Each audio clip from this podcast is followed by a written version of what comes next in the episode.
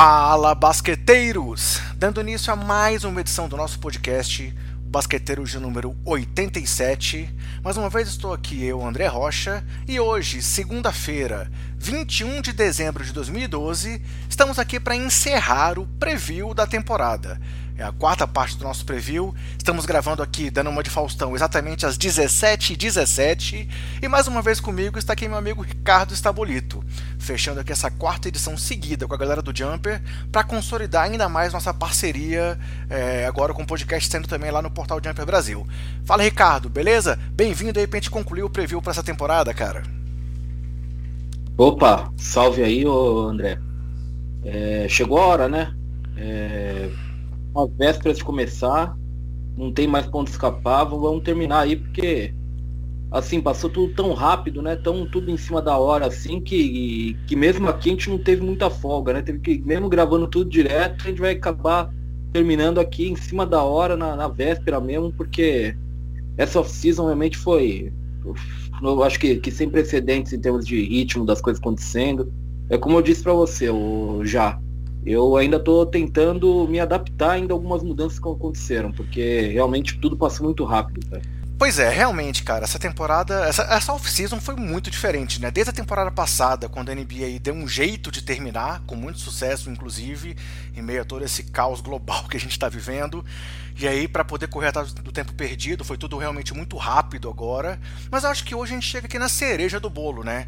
É, claro, já, falo, já falei com o Gustavo que semana passada sobre o top 8 do, do leste no, no ano passado, falando de vários times é, que vêm com muita força. Nós mesmos falamos lá atrás sobre os times que vão crescer no oeste dessa vez, mas hoje é a nata: Lakers, Clippers, Nuggets. Hoje a gente vai aproveitar e vai curtir muito o que a gente vai conversar aqui também, né? Ah, é, né, né André? Vamos. Esses, olha, com todo respeito ao leste, todo respeito a, todo mundo que tá lá, realmente o, o Oeste é quem vem produzindo os campeões. Então acho que só isso já dá uma ideia do, de como aqui eu tô melhor que o Gustavo Lima. E pode anotar aí. é isso aí. Isso aí mesmo. Aqui é, para causar polêmica. É isso aí, é, é assim que eu gosto também. Mas vamos lá, galera. Então, antes de começar o assunto propriamente dito, vou só dar aqueles recados gerais aqui para vocês. É, o nosso podcast está disponível nos principais agregadores, como Anchor, Castbox, Google, Apple. Também estamos no Deezer, estamos no Spotify e estamos postando também o nosso conteúdo em áudio no YouTube. Sempre, para nos encontrar, é só procurar pelo nome Basqueteiros. Além disso, estamos também nas redes sociais com o nome Basqueteiros e o nome do usuário BasqueteirosNBA, sendo o Twitter o principal canal de comunicação com vocês. Temos também nosso grupo no WhatsApp, onde a gente também faz ali uma interação com nossos ouvintes, é bem legal. O pessoal sempre lá está discutindo as novidades, postando notícias e conversa lá sempre é de alto nível. E recentemente, essa já é a nossa quarta edição, postada aqui em parceria com o Jumper Brasil, então o nosso podcast também está saindo lá no portal do Jumper. É... Então é isso que eu tinha para dizer para vocês e agora é hora de falar de basquete. Vambora, Ricardo, vamos falar aí do top 8 do Oeste né, na temporada passada? Vamos lá, manda bala aí que, que o, o sino tá urgindo aí. Os times querem entrar em quadra e a gente tá, tá, tá só atrasando eles, viu, André? Vamos lá. Beleza.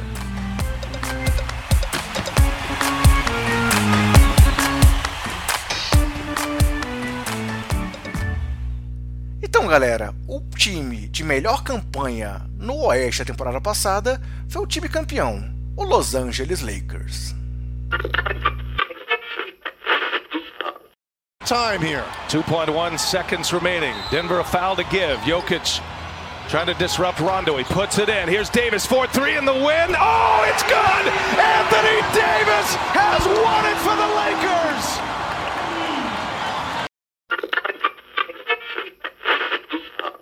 Lakers, que teve uma campanha de 52 vitórias e 19 derrotas, e apesar de na volta ali da bolha ter sido um pouco questionado, nos playoffs veio com tudo, com uma ótima campanha, passou ali por cima dos adversários realmente e acabou conquistando aí a 17, o 17 anel da franquia, igualando o Boston Celtics como o time mais campeão da NBA.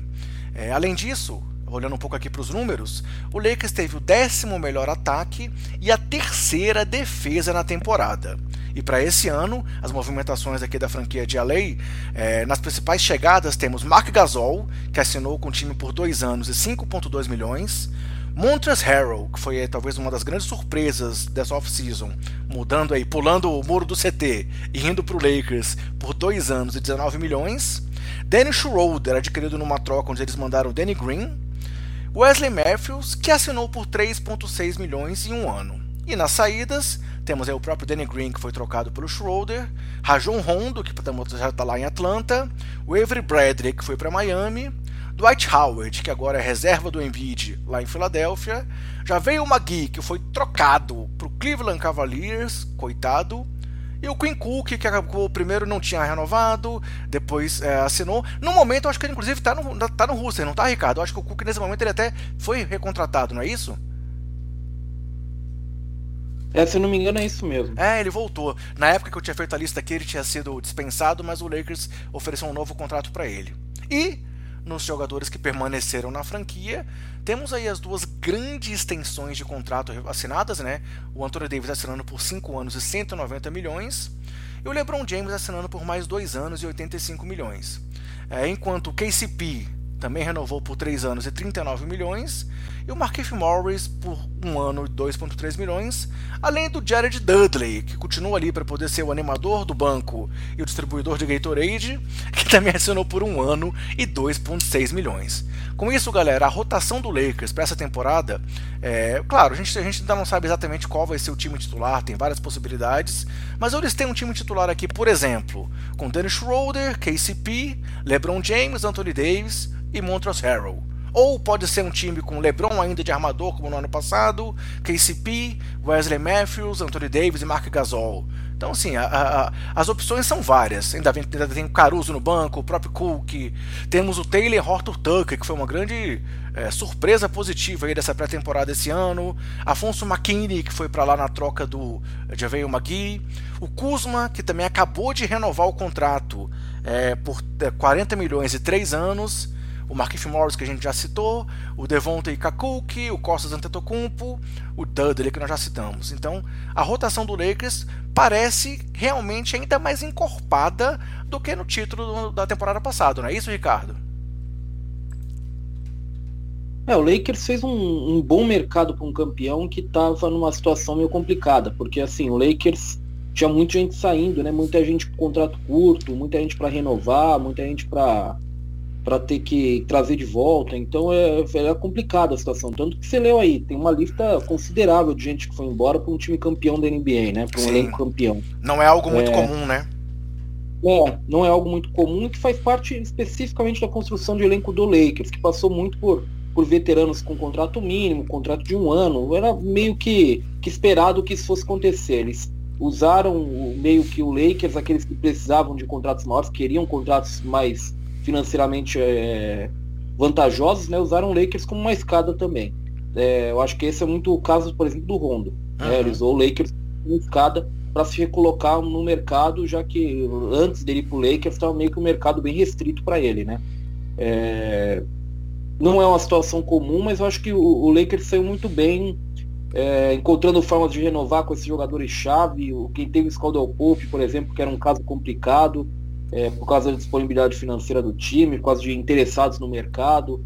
Lógico que acabou se, se vendo que o mercado não tinha tantos interessados assim no Caldwell Pope quanto a gente imaginava, mas ainda assim era uma negociação um pouquinho complicada porque é um time que já está engessado financeiramente.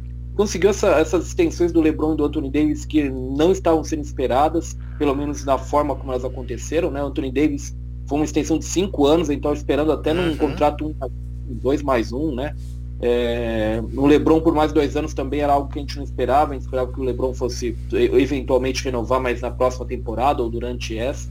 Então é.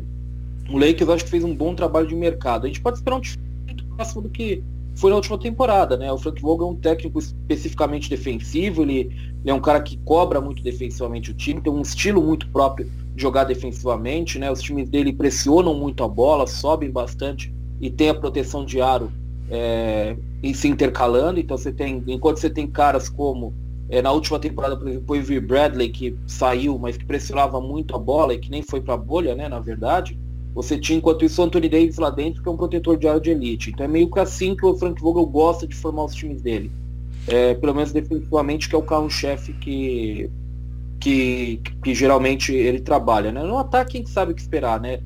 LeBron muito com a bola, Anthony Davis assumindo um papel ofensivo importante. Eu acho que, que a gente pode esperar até alguns outros jogadores trabalhando um pouco mais com a bola do que o LeBron. O, o Dan Schroeder, obviamente, é um, é um cara que chega para para é, jogar bastante minutos, para ser o substituto do Rondo, é, possivelmente, e até do Bradley, né? Fazer meio que o substituto dos dois, né? É, e ele é um cara que precisa da bola, que gosta de jogar com a bola. O Montrezl Harrell precisa ser acionado. O Anthony Davis, obviamente, é um jogador de 25 a 30 pontos por jogo. Então, assim, é, o ataque meio que acontece naturalmente, né, André? Porque é muito talento junto, são muito bons jogadores juntos. Agora, a defesa é o ponto especial do, do Lakers realmente. É como o Frank Vogel realmente tem esmero em montar. E é bem isso. Eu acho que, especialmente o Dennis Schroeder, é uma contratação muito pontual, muito interessante porque ele sabe, foi porque ele de fato é, sabe ser esse cara, essa, esse carrapato, esse cara que pressiona a bola, que é, meio que tira o conforto do primeiro passe, que é algo que o Lakers gosta de ter, né? Que o Frank Vogel gosta de ter no esquema dele.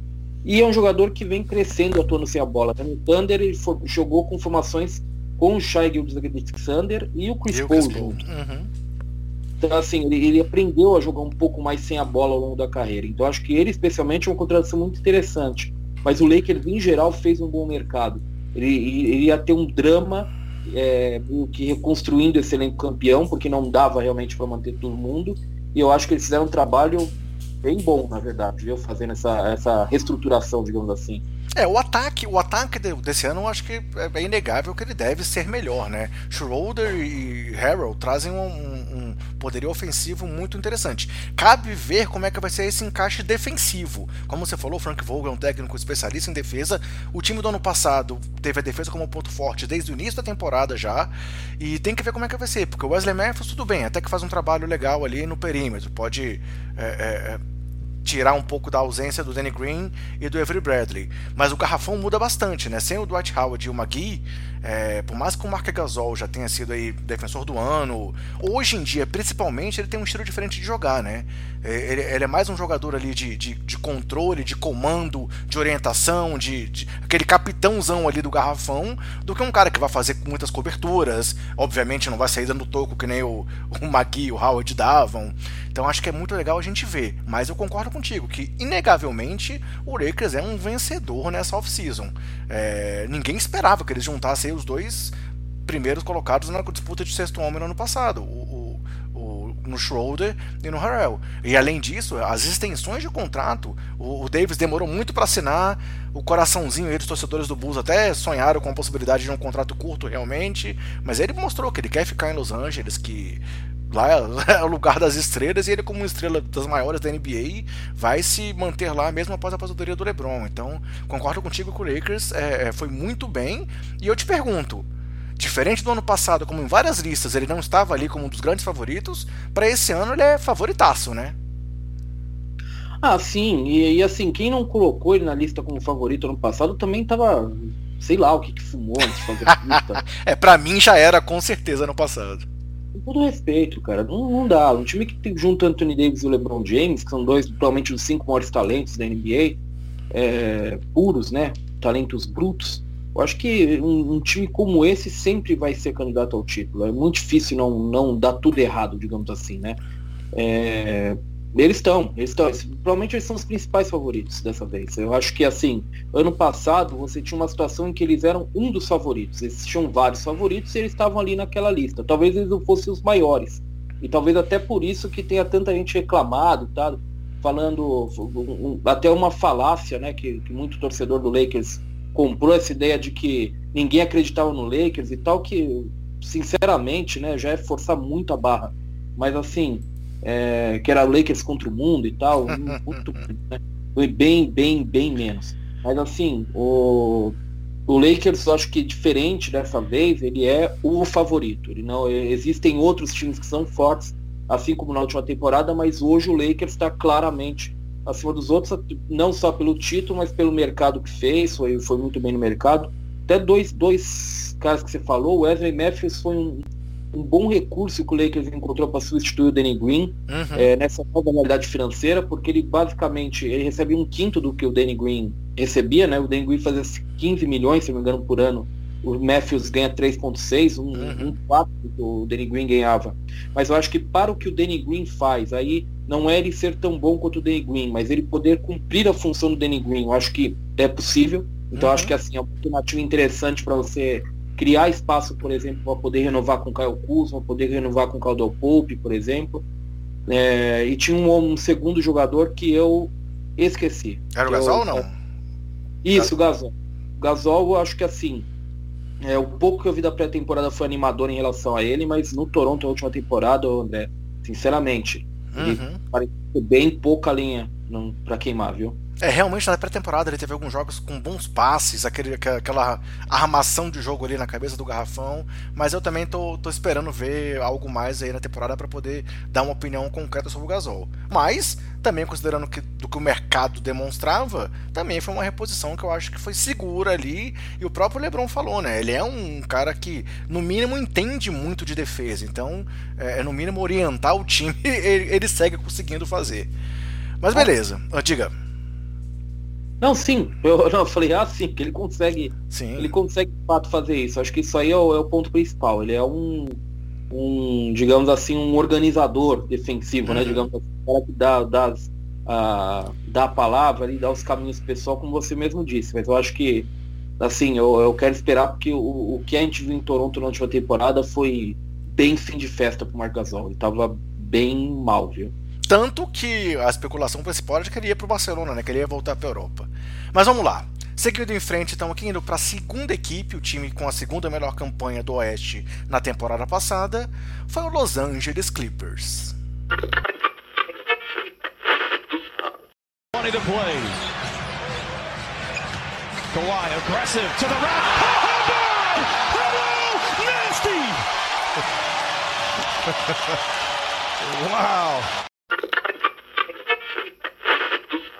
Clippers, que teve uma campanha de 49 vitórias e 23 derrotas, com o segundo melhor ataque da liga e a quinta melhor defesa. E aí, para esse ano, as movimentações do, do, do Clippers foram mais pontuais. É, para suprir a ausência do Harrell, que foi lá para Los Angeles, para mim foi uma ótima movimentação. Eles conseguiram trazer o Serge Ibaka por dois anos e 19 milhões e trouxeram o Luke Kennard por uma troca. E é, como eu já disse, o próprio Harrell saiu, né? Como eu brinquei atrás, pulou o muro do CT e foi pro Lakers. O Jamichael Green também saiu de lá. É, o Landry Shamet foi movido nessa troca que trouxe o Kenar. E o Joaquim Noah se aposentou. E é aqui uns segundos de silêncio como torcedor do Bulls pela aposentadoria do Joaquim Noah.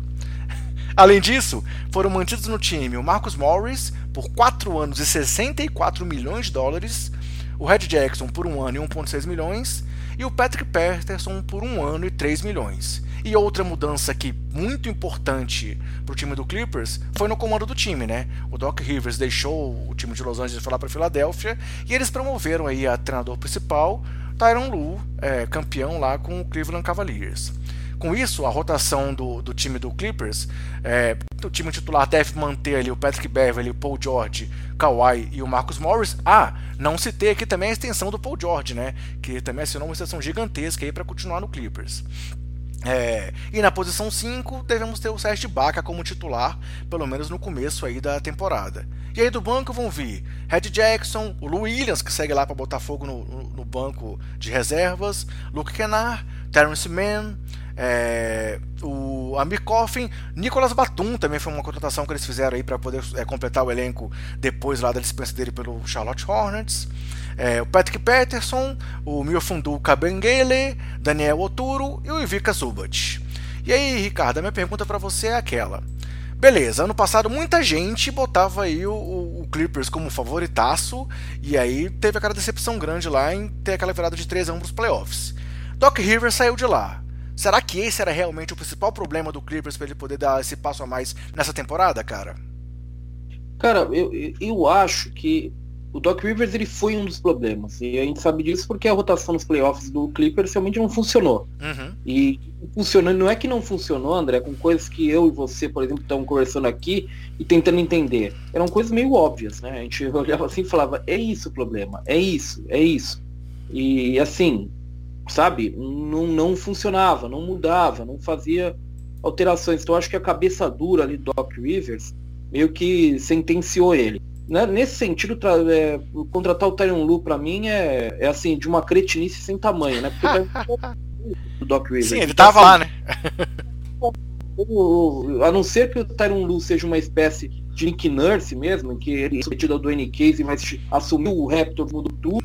A não ser que seja isso que o Tyron vai fazer. Eu acho que assim, a mudança foi meio que para dar uma satisfação, para cortar uma cabeça, para mostrar um culpado, sabe? Uhum. E, e é claro que o culpado ia ser o treinador quando você tem o Paul George e o Kawhi Leonard, que são os principais jogadores do time há um ano de, de ter que estender contrato, né? O Paul George até já fez isso previamente agora.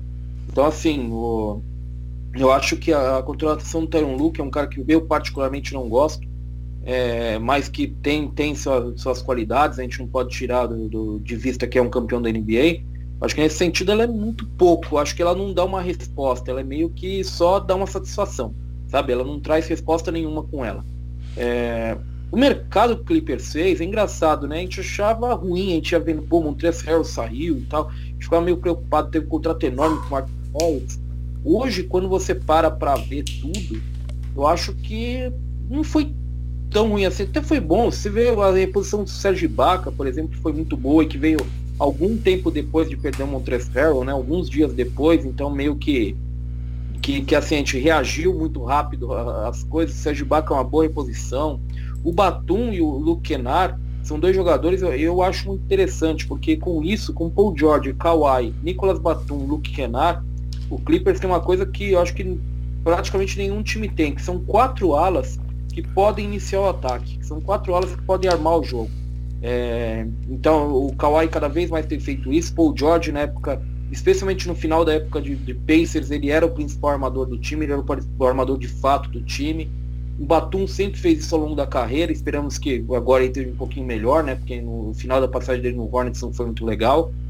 E o Kenar, ele teve algumas chances de fazer isso no Pistons, mas machucava muito, por isso que a gente não pôde ver mais isso. Então acho que isso é um diferencial que o, que o Clippers tem em relação a todo mundo. O que o Clippers meio que descobriu na última temporada, eu imagino, é que tem um elenco que tinha ali 14 ou 15 caras que podiam jogar, é, não meio que não funciona. Eles têm que ter oito ou nove em que eles confiam. Eu acho que eles meio que estão fechando nisso. Acho que eles estão arredondando o elenco, parecendo que agora eles têm oito ou nove em que eles confiam, nove ou dez em que eles confiam de fato. Viu, André? É... eu não sei exatamente o que esperar do Clippers. Eu acho que vai ser um time para ficar ali no topo, obviamente. E agora eu não posso garantir isso, mas eu acho que eles vêm mordidos, cara. Eu acho que assim, a gente porque eles se tornaram o, o, time da liga que todo mundo adora odiar. Então, eu, eu acho que, que eles vão vir mordidos. E a gente, a gente chegou a conversar. Vai, desculpa concluir.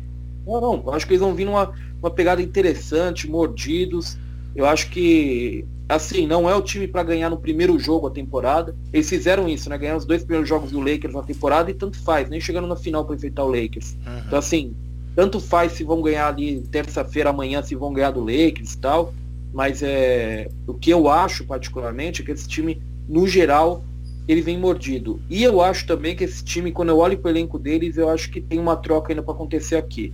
E eu suspeito que seja o Lu Williams o cara que vai rodar daqui a pouco, viu?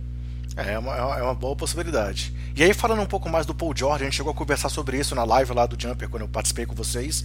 É, teve gente que na época, quando foi anunciada essa extensão aí de 190 milhões, acabou questionando muito isso. Mas, cara, pelo que eles pagaram pelo Paul George, é o que a gente falou lá, né? Era uma renovação mais do que esperada e merecida, cara. O cara, se a gente lembrar que há duas temporadas atrás ele foi finalista ao prêmio de MVP é, não foi por conta dessa, dessa, dessa oscilação que ele teve, principalmente na bolha, onde ele passou por questões pessoais aí, questões psicológicas que vieram inclusive a público, e a gente sabe o quanto isso pode afetar o desempenho do jogador. Não era por conta disso que o Clippers ia abrir mão do. como abrir mão do futuro já pelo Paul George e abrir mão do Paul George de uma renovação com ele, né? Então é, acho que é importante a gente ressaltar isso aqui também. Para quem tava aí, quem falar, ah, foi um absurdo, foi muito caro, olhar um pouco mais para o que o Paul George realmente realmente representa. E não só para as dificuldades que o time teve na temporada passada, né, Ricardo? Sem dúvida. A última impressão costuma ser a que fica. É, pois é. Então, é, assim, é, o Paul George meio que pegou nessa. Mas assim, o Paul George é um aço da liga, não há discussão sobre isso. há dois anos ele não foi só finalista MVP, foi finalista defensor do ano, né? Para mim ele foi o defensor do ano uhum. na temporada. Para mim ele foi o melhor defensor daquela temporada. E olha, eu, eu acho que assim, a medida que você tem para isso, André, é se o Paul George ir para o mercado hoje, é, alguém oferece máximo para ele? Não. Alguém oferece o máximo para ele. Uhum. Muita gente, muitos times que puderem oferecem o máximo para ele. O Clippers só fez uma formalidade aí. Tá segurando um cara em que eles investiram quatro ou cinco escolhas de primeira rodada, né? Três Sim. diretas, duas, duas é, swaps, né? Então, uhum. Então assim, é, tem que fazer isso. Não tem escolha e não tem discussão também, eu acho. Beleza. E, claro, concordo contigo, o Clippers está brigando ainda aí pelo topo da conferência. Também concordo que ele está um pouco abaixo do Lakers. Para mim, o Lakers foi realmente o time com as melhores movimentações dessa off-season aí entre os times de ponta. E o Clippers vem ali na sequência, não, talvez ali num nível é, com mais um ou duas franquias, mas está brigando pelo topo sim. Então, vamos lá, vamos seguir em frente. E com isso, o terceiro time, o time com a terceira melhor campanha do Oeste na temporada passada, foi o time do Denver Nuggets. Plays by PJ Dozier. Murray inside, incredible. Jamal Murray with a stroke of genius. Majestic.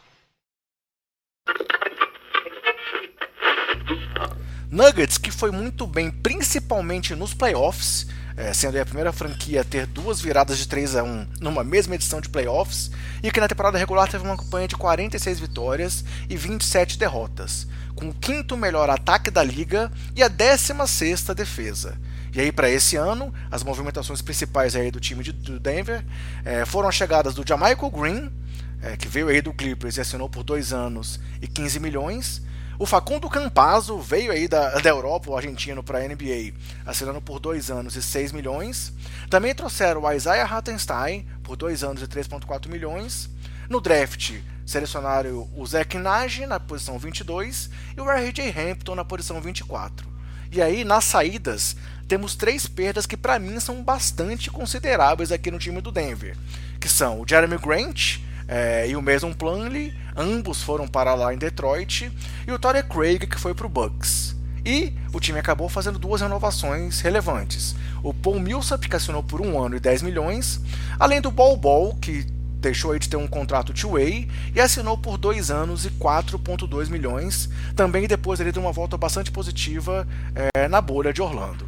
Com isso, o time titular do Denver Nuggets para essa temporada. Teve até uma polêmica recente aí envolvendo Will Barton, que afirmou que ele se considera titular, que não considera que ele possa ir para o banco. Então eles têm um time titular aqui, por exemplo, com Jamal Murray, Gary Harris, Will Barton, Michael Porter Jr., que numa posição 4, e o Nicole Jokic, obviamente, ali no, no pivô. E aí, vindo do banco, temos nomes como Monty Morris, que também assinou uma extensão com um time aí de 3 anos, o Facundo Campazzo, o R.J. Hampton, PJ Dozier, Jamaica Green, Paul Millsap, é, é, o Vlatko Kankar, o Zach Nagy, Greg Whittington, Isaiah Hartenstein e Bobo. E aí, Gustavo, vamos lá. Minha, oh, Gustavo não, Ricardo. Minha primeira pergunta para você com relação ao Denver Nuggets. As perdas, Jeremy Grant e Mason Plumlee, além do Torrey Craig, farão quanta falta a essa rotação do Denver Nuggets, cara? Eu acho que faz, faz uma considerável falta, porque um dos pontos positivos do Denver era a continuidade. Então o Denver, ele sempre, embora ele seja um time muito jovem, que é, sempre foi o ponto forte dele, especialmente nas últimas duas temporadas, foi a continuidade desse grupo jogando junto. Uhum. Que é uma uhum. coisa que a gente subestima muito. Continuidade e evolução coletiva, né? Exatamente, porque a gente fica empolgado com o reforço, André. É claro isso, sabe? É, o time vai lá e contrata um grande jogador, a gente fica empolgado, mas continuidade é o maior esforço que você pode ter. Pergunte para qualquer treinador que ele vai dizer isso. Dito isso, eu acho que as três saídas que o Nuggets teve, elas são bastante é, razoáveis, elas são bastante racionais, assim, quando você para para olhar o elenco como um todo. É, o Mason Plumlee embora abre caminho para o Bol jogar mais o Torrey Craig embora abre caminho para o Michael Porter Jr. e para o Will Barton dividirem mais, terem mais tempo juntos, o que você vai, é, eu acho que minimizar um pouco essa questão da titularidade de um ou de outro. É, até porque eu acho que o Paul Millsap tende a ser também um cara muito utilizado, talvez até titular. Uhum. E eu acho E a questão, o, o Jeremy Grant é, é, a maior perda, porque assim, se o Denver pudesse, eles não perderiam o Jeremy Grant. Mas é, se sabia que ele podia sair, e eu acho que eles fizeram uma boa reposição com o Jamaica Green, que é um jogador que eu acho que é extremamente subutilizado na liga. Eu acho que para esse papel aqui do Jeremy Grant, é, eu acho que ele pode fazer isso em tempo menor que o Jeremy Grant. Jeremy Grant é mais jovem, tem mais talento, mas acho que o Michael Green é o mesmo tipo de jogador. E, e, estranhamente ele sempre está à margem do mercado. Eu acho que ele é bem melhor do que a gente geralmente considera. Então eu acho que assim, é, o Denver eu, eu, eu, consigo entender o que aconteceu com o Denver aqui. É, agora, o que se espera aqui, eu imagino, é, de novo, mesmo treinador, elenco na maior parte se mantendo, um crescimento coletivo, crescimento ali, todo mundo junto, entendendo como joga. Jamal Murray tentando ser mais consistentemente o cara que a gente viu na bolha, especialmente nos playoffs. O... Esse pode ser um grande diferencial, ao meu ver. Desculpa te interromper. Mas se o Jamal Murray mantiver o nível de playoffs, é um passo considerável para o Denver realmente se firmar como um candidatíssimo aí no Oeste, né? É, mas assim, eu, eu eu tenho dúvidas. Eu, eu acho que os playoffs do ano passado também ele foi. Ele jogou muita bola também e depois voltou para temporada morno de novo. Então, uhum. Então assim, eu, extremo, eu tenho extremas dúvidas sobre a condição do Jamal Murray realmente se manter consistente nesse nível. É, lógico, eles apostam com o Michael Porter Jr. assumindo uma maior parte da rotação, sendo esse jogador que a gente viu mais na bolha. Eu acho que isso aumenta o teto do Nuggets. O Nuggets é um time que assim, o, o André, eu acho que olhando para o elenco, a única forma deles realmente melhorarem é, a partir de uma, de, de uma troca é certamente encontrar alguém maluco para pegar o Gary, o Gary Harris e dar um astro para eles. Dar um astro para eles, sabe? E eu acho que isso não vai acontecer. Então o caminho para o Nuggets é exatamente esse. O caminho para o Nuggets é continuar o crescimento em torno do Jokic e do Jamal Murray, mas apostar que esses jogadores que estão periféricos jovens que estão aparecendo, o Michael Porter, os dois caras que eles pegaram no draft, o Ninage é um jogador muito, eu acho que muito alinhado com o que se espera ofensivamente da liga hoje, um pivô muito grande que espaça a quadra, eu acho que é um, é um jogador que dá para você ver claramente o que ele vai fazer na NBA. É o RJ Hampton, que é um alarmador ala, um, um jogador que gosta de jogar com a bola nas mãos, então Outra coisa também que, que tá em voga na NBA hoje, né? Você não tem a bola só na mão do armador, então o cara de outras posições que pode é, agredir, que pode fazer o driving kick, por exemplo. Eu acho que, que o Nuggets aposta nisso. E, obviamente, o ball ball que a gente já falou aqui. Então, assim, é, o caminho para o Denver é esse. O, o caminho para o Denver é fazer mais ou menos o que a gente já viu eles fazendo não só com o Jokic, com o, o Jamal Murray, o André, mas fazendo o que eles fizeram com o Monty Morris, por exemplo. Uhum. Encontrando jogadores, é, desenvolvendo esses jogadores é, num nível para um nível legal, para um jogador de rotação, um jogador sólido de rotação. É, o Gary Harris, eles estavam fazendo isso até a última temporada, a última temporada foi um desastre, o Gary Harris jogou muito mal. Mas eles têm um outro cara também no banco que vem jogando um pouquinho mais, o PJ Dozier, que é Sim. é outro desses, de, de, desse, dessas revelações, desses caras pinçados, sabe? Então o caminho para o Denver eu acho que é muito isso. E o, o Campaz eu quero ver o tempo que ele vai ter, o espaço que ele vai ter de fato no Nuggets. Mas... É, ele, ele, teve alguns momentos de brilho já na pré-temporada, né? Não, não em termos de número, mas em termos de, de, de, jogadas. Muita gente já se encantou com o Campaz. Ele até tá aparecendo mais nos próprios anúncios do Denver aí, né, cara? É, ele é um cara que o torcedor vai adorar. É, o Michael Malone já falou isso, né? A torcida, a torcida vai cair de amores pelo Campazzo. E o Campaz é um cara que, assim, é, eu, eu quero ver quanto ele vai entrar, o quanto de fato ele vai jogar, mas ele saindo do banco, por exemplo, para um time como esse é um diferencial, não só pelo que ele pode produzir, mas porque é um veterano, também um cara mais experiente para equilibrar esse elenco como um todo. O Nuggets, embora tenha dado muitos resultados, é um time extremamente jovem. Sim, né? sim. A gente não pode queimar etapas também com o time, não pode pensar que por ter sido finalista da conferência no ano passado, o único é, objetivo para ele é o título agora. O único resultado aceitável é o título agora.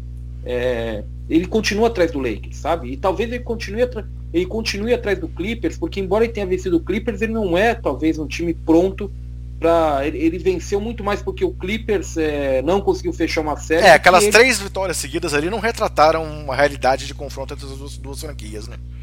Isso. Entendeu? Então tem que ter, tem que, a gente tem que ter cuidado para avaliar o Denver, o que o Denver vai ser, sabe?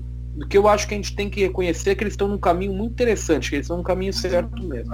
É, meu único questionamento em relação às perdas é porque assim, até que ponto foi a questão financeira que eles não, não aceitaram abrir a mão aí para manter o Jeremy Grant e até que ponto foi uma opção para poder abrir espaço para os outros nomes, como você citou. É, se esse lado de abrir o espaço para os outros nomes foi uma coisa realmente relevante, uma escolha, acho que pode ter sido uma coisa em até certo ponto acertada, porque o Gary Harris voltou, assim, teve machucado temporada passada, voltou de lesão é, com minutos um pouco restritos no começo. O Barton nem jogou os playoffs, né, também lesionado. O Porter tem que ter mais espaço na rotação. E realmente o Jeremy Grant sim, disputava minutos com todos esses nomes. Então, se realmente é, for uma opção do Michael Malone mais do que a questão financeira, acho que tudo bem. Meu grande porém é se não foi só a questão de não abrirem, assim, o medo de abrir o cofre para poder manter um time que tinha jogado muito bem e o Jeremy Grant que tinha sido um destaque no ano passado, surpreendendo até muita gente que não esperava que ele fosse ajudar tanto o time do Denver. Mas obviamente é, o Jokic segue aí absurdamente dominante, crescendo ainda mais. O Murray, como eu já falei, eu espero ver como é que ele vai estar. Mas se ele tiver uma evolução aí para estar mais próximo do que ele foi aí do playoff Murray, é um cara que pô, jogou demais, demais dentro da bolha nos playoffs. O Millsap é o veterano que ainda pode ajudar bastante. Então eu acho que apesar das saídas, o time do Denver também merece respeito e merece ser considerado ele esse time dos que estão mais brigando no topo. É, talvez até ali numa briga junto com o Clippers atrás um pouco do Lakers. É, não só pelo que fizeram, mas pelo que eles têm para frente. Então meu único ponto é esse, até que ponto foi só o dinheiro que ele fez essa saída do Jeremy Grant de lá, entendeu? Sim. Mas assim, independente do Jeremy Grant ter uh, a saída do Jeremy Grant, eu acho que a linha geral é o que você disse mesmo, viu, André? Eu acho que o Nuggets é um time para estar tá no topo, é um dos três melhores times da conferência, eu acho muito claro isso. E talvez ele não esteja no mesmo nível do Lakers, talvez ele esteja no mesmo nível do Clippers, se o Clippers se acertar lá, acertar os problemas que eles têm, é, talvez eles estejam atrás também, mas o que importa não é isso, o que importa é que com esse, essa construção de elenco que ainda não parece tão fechada assim, sabe, que você olha assim e acha que esse time pode fazer uma ou duas trocas ainda, sabe? Uhum. Ainda assim, esse é um grande time, e é um Sim. time extremamente sabe? Eu acho que isso é o mais importante, eu acho que isso é o mais impressionante também. É um grande trabalho do Arculturas Carniçovas que agora está no Bulls, né? Tomara que siga a mesma linha. Mas vamos lá. Seguindo em frente, então, é, o quarto time da temporada passada, na Conferência Oeste, que vai ser o próximo que a gente vai analisar, foi o time do Houston Rockets. Trying to get free. Down to three, down to two, it's a three. Good!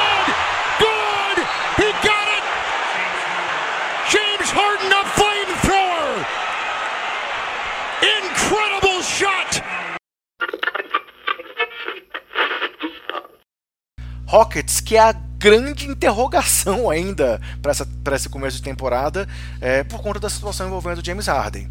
Mas que no ano passado teve uma campanha de 44 vitórias e 28 derrotas, é, idêntica às campanhas de Thunder e de Jazz, mas que ficou ali em quarto lugar pelos critérios de desempate, tendo o sexto melhor ataque da liga e a 15 quinta defesa. E aí, para esse ano, as principais movimentações do time de Houston foram as chegadas de Christian Wood que assinou por 3 anos e 41 milhões, Sterling Brown, que assinou por 1 ano e 1,7 milhões, DeMarcus Cousins, que assinou por 1 ano e 2,3 milhões num contrato não garantido, e obviamente John Wall, que veio aí na troca pelo Russell Westbrook. E aí as saídas, tem o próprio Westbrook já citado, o Robert Covington, que também saiu lá para Portland, e o Austin Rivers e Jeff Green, que saíram como free agents. E a renovação que a franquia fez para esse ano foi o nosso Brazuca aí, Bruno Caboclo, que assinou por um ano e 2 milhões parcialmente garantidos. E no banco, mais uma grande movimentação aí da franquia, que foi a saída do Mike D'Antoni e a promoção do Stephen Silas ali a, a técnico principal. Considerando também que o time teve uma mudança aí também né, é, é, na gestão da, da franquia, né? Com a saída do, do GM. Opa, me fugiu o nome aqui, Ricardo do Daryl Morey. Daryl Morey, meu Deus. É o segundo podcast seguido que eu me esqueço o nome do Daryl Morey. Longo do Daryl Morey, que absurdo. Mas vamos lá. É, com isso, a rotação do, do Houston atual. A gente vai lidar aqui com o que o time tem hoje, não com as milhões de especulações que tem aí pela frente.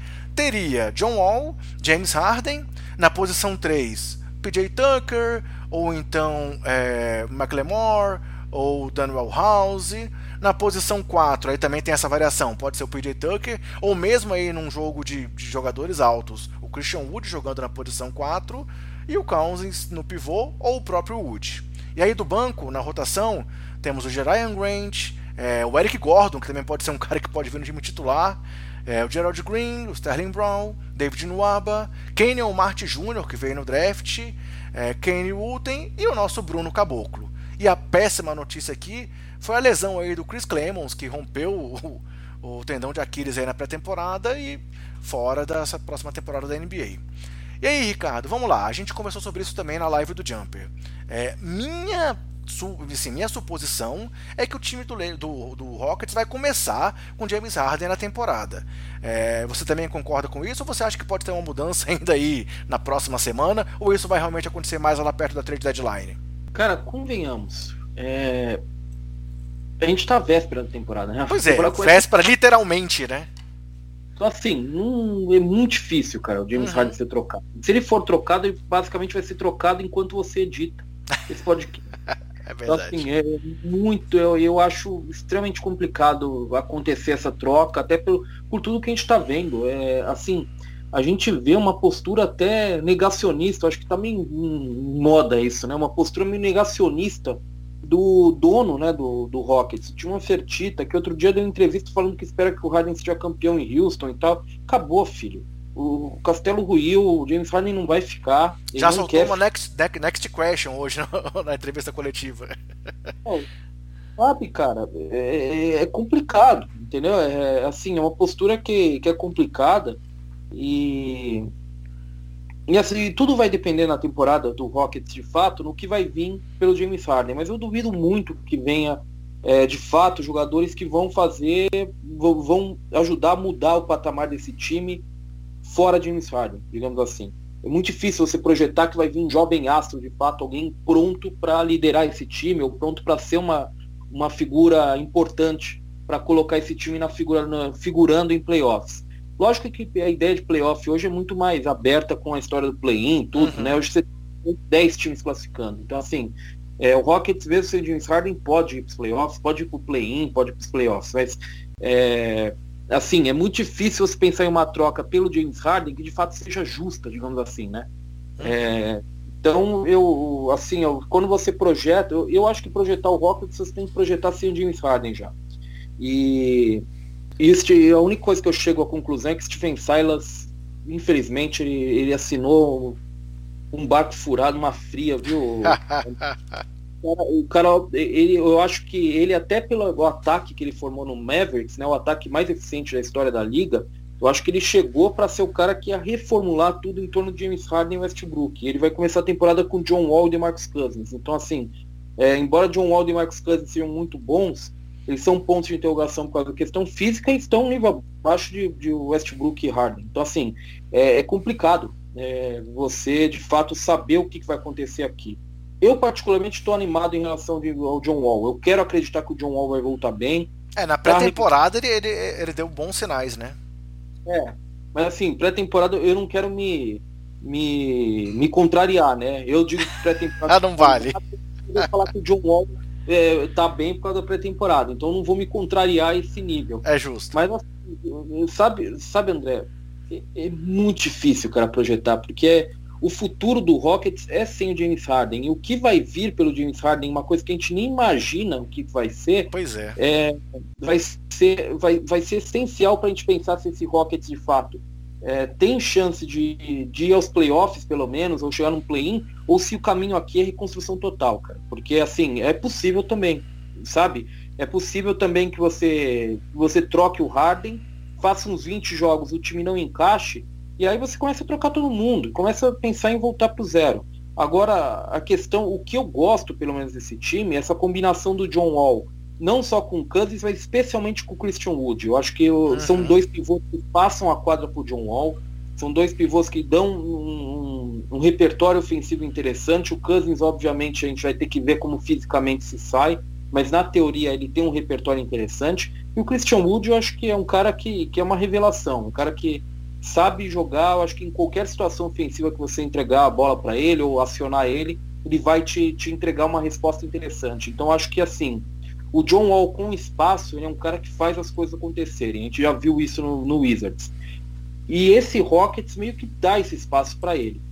A grande questão é, ele está nesse nível, ele está é, hoje com 30, 31 anos, voltando de dois anos sem jogar. Ele pode ser esse motor para fazer o Rockets chegar nos playoffs? No Oeste, especialmente, é uma questão muito, muito, muito complicada, cara. É muito difícil você imaginar o que, que vai acontecer aqui. É, como eu falei, o Houston é essa grande interrogação que a gente tem aqui no começo da temporada. E, e não tem como não ser assim. Porque, beleza, ah, digamos que a gente vamos projetar o time sem o Harden. Tá, mas quem vai vir pro lugar do Harden? Qual vai ser a troca? E isso não temos como saber. É, ele falou do, do interesse de ir pro Nets, já está quase fora, descartada essa possibilidade aí pelo que o Nets teria a oferecer. Não vai botar nenhuma estrela no contrato, no, no pacote. O Bucks também é um time que, por mais que ele tenha citado, não, não tem o que oferecer. Filadélfia tem a questão lá envolvendo o Ben Simmons, que pode até já estar tá disponível, mas também não evoluíram as, as conversas. É, temos também agora surgiram os nomes do, do, Boston Celtics, uma possível troca envolvendo o Jalen Brown e o, o, Toronto envolvendo o Siakam, mas tudo é especulação. Então, assim, a gente não sabe ainda o que pode acontecer. É, o Miami Heat também agora sabe que não vai ter chance de assinar com o Giannis ano que vem. Será que eles aceitam mandar todo esse jovem núcleo que eles construíram para lá para tentar levar o Harden, até que ponto o Harden encaixa no time, mesmo sabendo que o time aí já teve trocas importantes por check, depois juntou lá o LeBron, o Wade Bosch, mas será que eles realmente vão para uma tentativa de levar o Harden com todo o lado também que tem surgido aí muito forte do fora de quadra do Harden, né?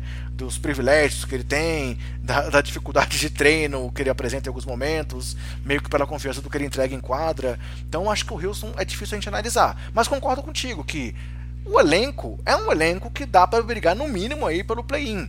É, aposto também no retorno do John Wall. Eu sou um cara também que ainda estou confiante no Causes. Eu acho que se ele conseguir mostrar o que ele mostrou ali no Warriors, mesmo em poucos jogos, já é um, já, já é um pivô que faz, ajuda bastante no time, ainda mais com essa rotação junto com o Christian Wood aí. É, tem que saber também até que ponto o PJ Tucker vai estar tá, vai tá comprometido, porque ele também tá, teve muita polêmica envolvendo ele nos últimos dias. E acho a perda do Robert Covington importante, mas também, sem saber nem qual vai ser o futuro da franquia, não dá nem para avaliar o impacto que essa saída vai ter. Então, tenho muita dificuldade de, de analisar o time do Houston, mas dá para dizer que realmente, no mínimo, brigar pelo play-in, a gente não pode descartá-lo de forma alguma, né? É, eu, eu não descarto, pelo menos. Eu acho que, que tá bem acho que eles estão bem colocados se vier um retorno razoável pelo James Harden em termos de jogadores que você consiga colocar em quadra para jogar. Eu acho que você tem alguma chance aqui esse Rockets não ser tão ruim quanto muita gente imaginaria que ele possa ser, sabe? É, agora, tem algumas coisas que a gente já sabe, né, né, André? Assim, quando o time deixa, quando o time troca o Albert Covington e traz o DeMarcus Cousins, o Jesse Tate, né, também que é um jogador mais alto também, e o Christian Wood, eu acho que me parece que o time já, já partiu em frente naquela ideia de formar o, o Super Small Ball, né? Eu acho que o Super Small Ball já ficou no passado. É, isso é fato. É, uma ideia de meia temporada que é, não deu certo. Não, não deu certo. Eu até fico feliz, porque eu acho que assim, pivô tem que ter espaço na liga. Eu acho que se o Super Small Ball funcionasse, eu acho que a posição de pivô é, tava meio que. Aí sim, eu acho que aí a, a, posição de pivô ia ficar bem complicada de você analisar. Até o Lakers ter vencido é um ponto positivo em relação a isso, já que o Lakers insistia em jogar com pivôs também. Eu acho que nesse sentido até foi uma, um triunfo dos pivôs, eu acho que aconteceu nos playoffs. E eu acho que vai ter muito time torcendo para dar errado, viu, uhum, André? Uhum. Tucker, Ben McLemore, é, Eric Gordon, sabe? Esses caras, eu acho que tem muito contender, tem muito time. Tem espaço, com certeza. E vai estar interessado neles. Então vai estar torcendo contra aqui, para ter uma desmancha aí. Até mesmo dando o House, embora o papelão lá que ele fez na, na bolha, né? Uhum. Eu acho que até ele tem, tem mercado também. Eu acho que muito time vai estar torcendo para isso aqui dar errado, viu? Concordo contigo. Mas vamos lá. Seguindo em frente, então, o time com a quinta melhor campanha do Oeste na temporada passada, que a gente vai analisar agora, foi o Oklahoma City Thunder.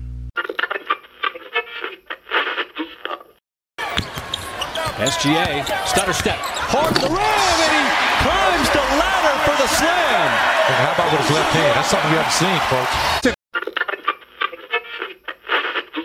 OKC que ano passado atrapalhou aí o plano de reconstrução da franquia, muito graças à presença de Chris Paul, e teve, como eu falei já, a mesma campanha do Houston, né, 44 vitórias e 28 derrotas, o 17º melhor ataque da NBA e a sétima melhor defesa.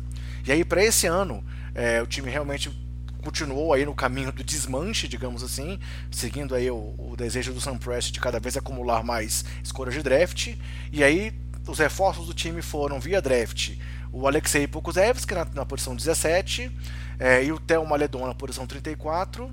E além disso, trouxeram o Al Horford numa troca aí que o Philadelphia mais quis se livrar do contrato do Horford do que qualquer outra coisa. George Hill também veio por troca. Trevor Ariza também. É, Kenrich Williams também. Ty Jerome. TJ Leaf que já foi dispensado. E várias, várias picks. E as saídas foram Chris Paul, Daniel Garinari, Steven Adams, Dennis Schroeder, é, o Nerlens Noel, que foi lá para Nova York, e o Terrence Ferguson, que foi para Filadélfia. E também tivemos aí mudança no comando, né? Com o Billy Donovan deixando a franquia indo lá para o Chicago e o novo técnico sendo Mark Degenot. É, não sei se a pronúncia é exatamente essa, né? Mas pela, pela forma Eu... de escrever. É isso mesmo ou não? Deus sabe qual é a pronúncia desse nome. então tamo junto. Eu achei que você, você já soubesse e fosse me, me, me dizer. Vamos lá. Então, com isso, galera, o time parte totalmente para reconstrução. Eu listei aqui um time titular com veterano só para poder dizer que foram nomes que chegaram à franquia, com George Hill, Shai Gilgos Alexander, que é o grande promessa do time nesse momento, Lugans Dort, o Ariza e o Hofford, e do banco, temos Ty Jerome, Frank Jackson, Thelma Ledon, que teve um jogo muito bom aí na pré-temporada para já mostrar o cartão de visita. É, Darius Miller, Isaiah Hobby, Admiral Schofield, Justin Jackson. Ah, o Schofield também foi dispensado, se não me engano, ontem. É, o Hamidou Diallo, Darius Basley, é, Kent Williams, Moses Brown e o Pokusevski. E aqui, Ricardo, acho que a gente não tem nem muita coisa para avaliar, né? É um time que, obviamente, caiu da temporada passada para essa, mas esse era o objetivo deles, né? É, eu acho que assim, a intenção era já ser uma reconstrução no passado. Sim. No passado, temporada passada. Deu errado. O time foi muito melhor do que eles imaginavam. Então, assim, eles perceberam que a, a, a abordagem tinha que ser drástica. Ia ter que cortar o mal pela raiz, entre aspas, né? E trocar todo mundo e aí trocou. Acho que agora não tem muito para onde escapar. Agora eu acho que é bem mais difícil você enxergar uma temporada vitoriosa pro, pro Thunder. Embora eu goste de muita coisa que eles fizeram aí, o Maledon acho que é uma excelente escolha de segunda rodada. Acho que é um cara que, que é um achado para eles na segunda rodada. Eu gosto bastante do Maledon. Acho que pouco Seves que é um jogador que precisa de muito desenvolvimento, mas é um prospecto interessante para você ter nesse cenário aí, um time que não está com pressa, que vai levar dois, três anos. É, eu não sei se eu aposto tanto quanto o Thunder aposta no Shai Gildes Alexander, mas ele é muito bom jogador, obviamente. É um prospecto muito interessante, sabe? Então, assim, eles meio que é, eles já tentaram fazer isso na última temporada, não deu muito certo. Acho que a abordagem foi meio extrema agora. E, de novo, Trevor Ariza, George Hill, acho que são times que são jogadores que os times estão bem de olho aí no que pode acontecer. O Thunder, eu acho que vai segurar eles para ver se não vem mais uma troca, se não consegue mais algum ativo por eles. O Memphis ensinou isso com, com o caso Igodala no passado, né? Exatamente. Eu acho que tá certo fazer isso, tem que segurar mesmo, não tem que entregar de graça para os outros times caras como esse, porque são caras que têm valor no mercado.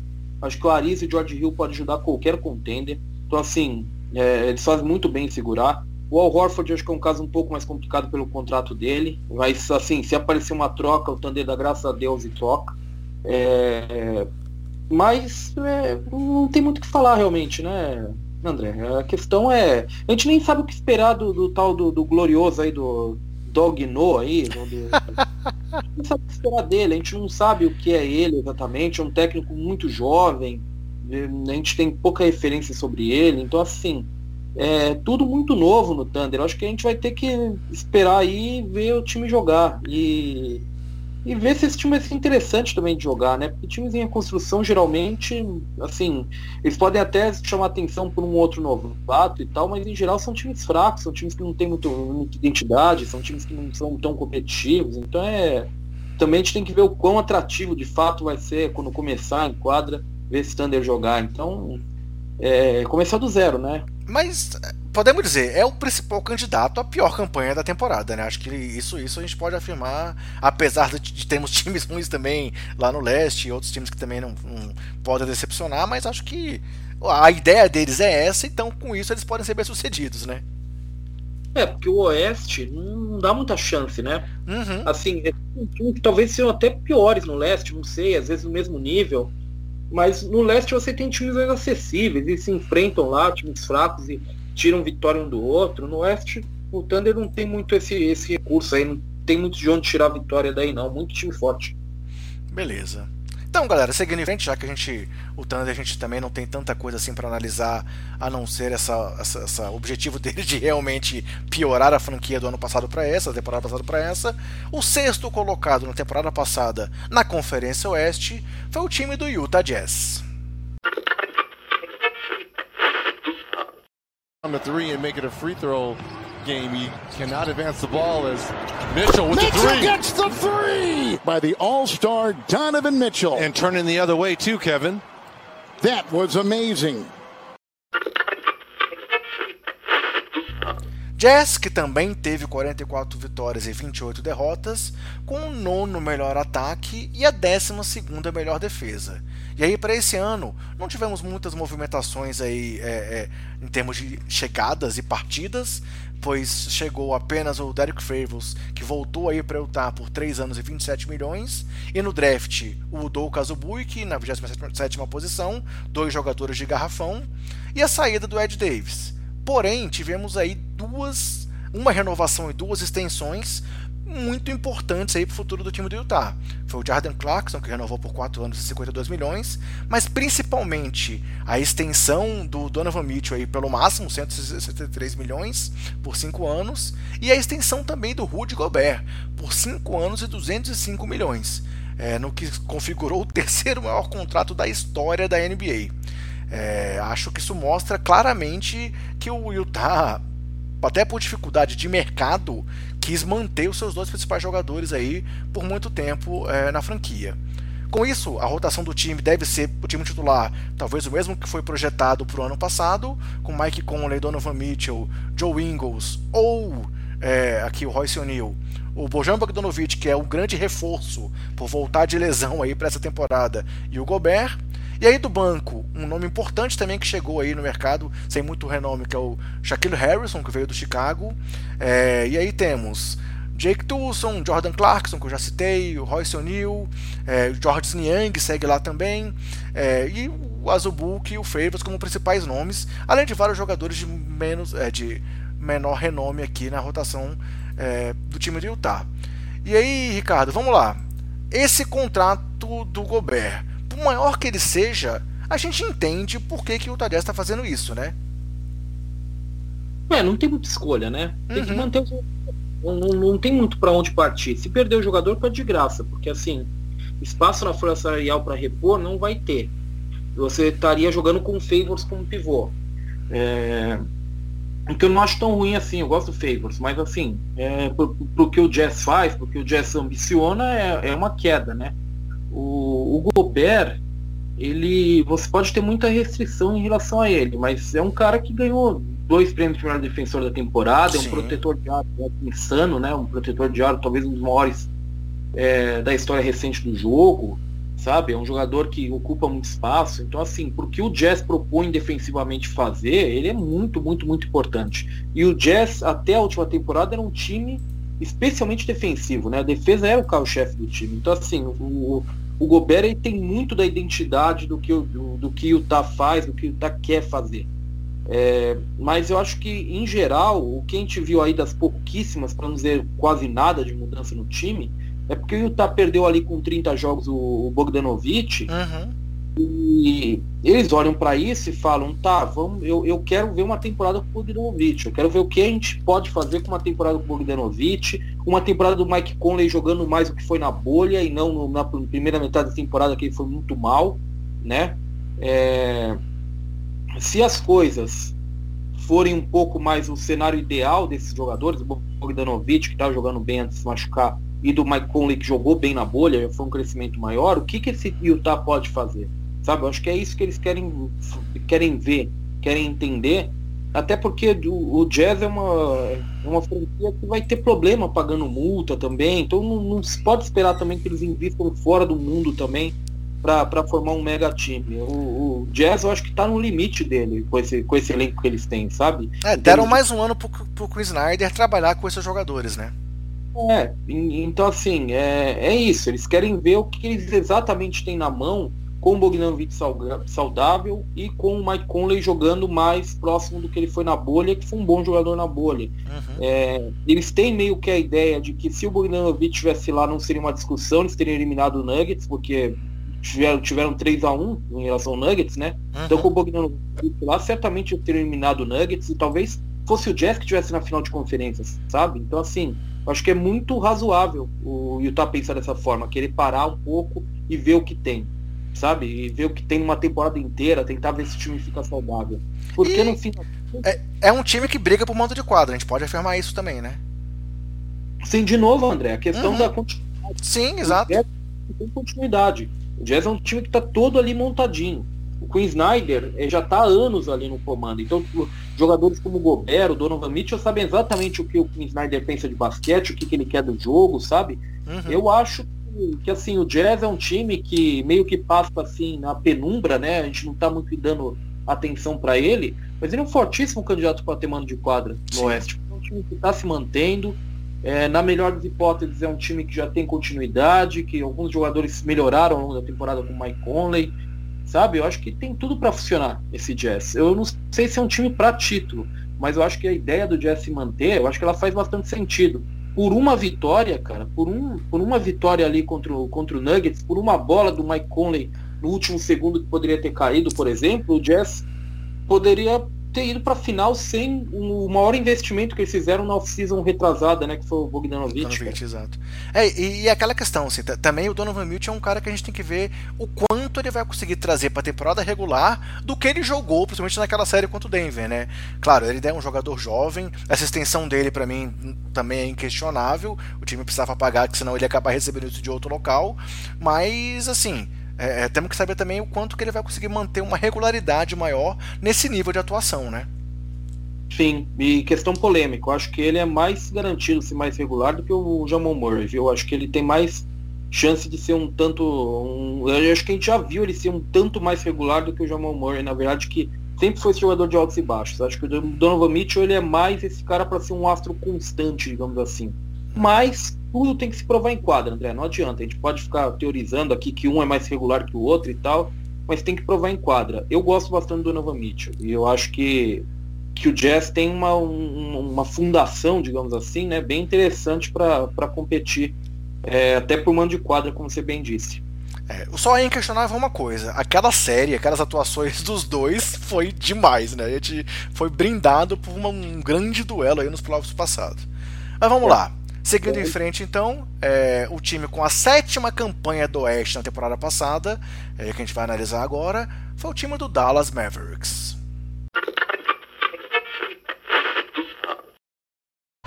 Back to Doncic.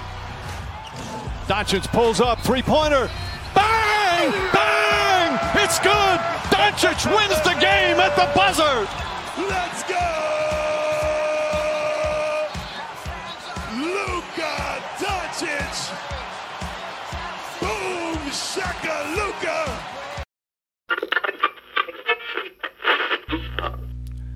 Mavs, que teve 43 vitórias e 32 derrotas, com o melhor ataque da NBA e apenas a 18ª melhor defesa. E que para esse ano fez apenas algumas movimentações pontuais, porque também era um time que estava aí de olho no Giannis para a temporada que vem, caso ele não tivesse realmente já assinado a extensão com o Milwaukee Bucks. Com isso, as chegadas principais do time do Dallas foram o Josh Richardson na trade com o é, Seth Curry, James Johnson, que também chegou por troca, Wesley Yundu, que assinou por 2 anos e 3,4 milhões, e no draft o Josh Green na posição 18 e o Tyrell Terry na posição 31. E as saídas foram a do Seth Curry, né, que foi trocado pelo Josh Richardson, e o Denon Wright, que foi, foi, é, foi envolvido nessa troca que trouxe o James Johnson para lá. E eles acabaram renovando com o Trey Burke por 3 anos e 10 milhões, e pro, é, com Willie Kallenstein por 2 anos e 8 milhões, e renovaram com JJ Barrea num movimento aí muito legal, que renovaram com o Barrea simplesmente para poder dar esse prêmio para ele, com ele se aposentando na sequência, né, sendo dispensado aí do Dallas. É, ele não anunciou ainda a aposentadoria, mas é, a renovação foi simplesmente para dar um prêmio por, pelos serviços prestados pelo Barrea aí em Dallas. É, e aí agora a questão é olhar como é que vai ser esse futuro do time, já que o sonho do Giannis acabou. E para essa temporada, a rotação deve ter então Luca Doncic como grandíssimo nome da franquia, Josh Richardson, talvez ali o Tim Hardaway também num time titular, o Dorian Finney-Smith e o Porzingis tem que ver também como é que ele volta aí fisicamente.